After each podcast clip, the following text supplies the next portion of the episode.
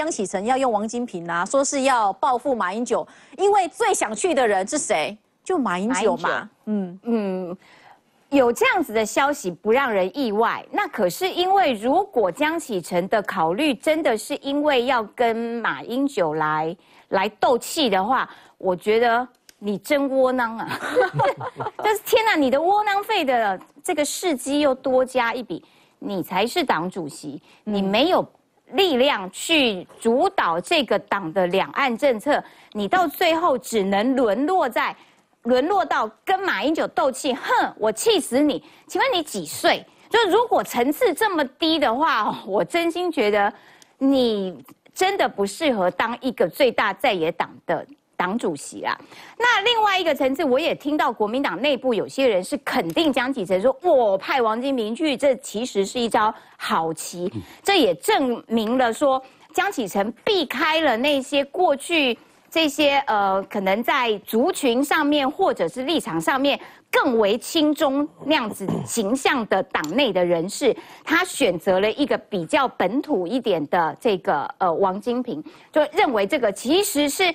江启臣试图要振作，然后要用本土派来主导国民党的两岸的立场，这样子的一个做法，那我我都觉得这些诠释都多余了。最重要的仍然是你，大家看的是江启臣你在国民党全代会当中宣示出来新的国民党的两岸论述，那个东西才是最重要的啦。你在其他的这些枝枝节节的人选上面做文章，我都觉得那些无关宏旨。更何况，你现在要做的事情是国民党要去跟汪洋见面呢，你要去海峡论坛呢，汪洋什么角色大家都知道哎，那过去大家。摊开来，过去的这个海峡论坛，你们国民党的这些人发表了怎样子的舔亲呃亲亲中媚中的这样子的言论，就大家都历历在目。哎，我也不相信王金平你会在汪洋致辞的时候讲到说一个中国原则的九二共识，然后在接下来讲到一国两制的时候，你会在台下举手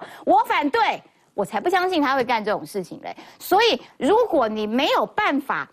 在这个场合公开的表述这个台湾的立场、台湾的主体意志的时候，我会觉得那那那就是国民党甘愿成为中国摸摸头，哇！当全球都在对抗我，但是全球独家唯一送暖的就是你台湾里面的国民党。就是你这这件事情，我觉得对我们哎，对共产党来说是重要的。全球唯一一个愿到现在为止都愿意，其实我觉得这个时机点不是送暖的问题哦。你看看他们不是已经才昨天才宣布，而且国台办也回应说，哎，对对对，有这么一回事。但我们今天又看到什么？你说共机啊，像我后新邦啊那一底来，你不意外？可是这个时间点，他们又来了哈。国防部证实说，他会裂解台湾内部的力量啊，就是他会削弱台湾的执政党的力量嘛。就是你总是有一半的人，呃，没有到一半哈，五百多万票，你总是会有一些国呃这个国民党的支持者，你是站在我这边的啊，那你的力量就削削弱啦。那所以我不管共机飞来飞去，或者是全球上面要围堵我，但是你起码你台湾的力量就是。就是没有办法团结，你台湾的力量就是一分为二，那个那个是符合中国利益的啊，所以国民党就是在做符合共产党利益的事情啊。王金平啊，对于中国大陆来讲的话，并不陌生。为什么？因为除了过去的马王政争之外，对中国大陆网友大大肆都在批评王金平根本就是蓝皮绿骨嘛啊，所以你看到那这个这个话语，这个些言论是不是应该要收回去呢？啊，那现在他。专专心的、诚意的来邀请王金平啊！当然，我觉得哈，这被背后呢有他的重大阴谋在里面哈。什么叫重大阴谋？也就是说，对于拉拢国民党的本土派不遗余力的这个事情，我们知道说，两岸之间有三大重要论坛，第一个是国共论坛。国共论坛从吴敦义担任党主席到现在，已经都没有开过了。所以这个国共论坛是什么概念呢？是过去来讲，国共论坛达成的协议，最后就会交给国台办来执行。但现在不是哦，现在两岸之间的直接由国台办。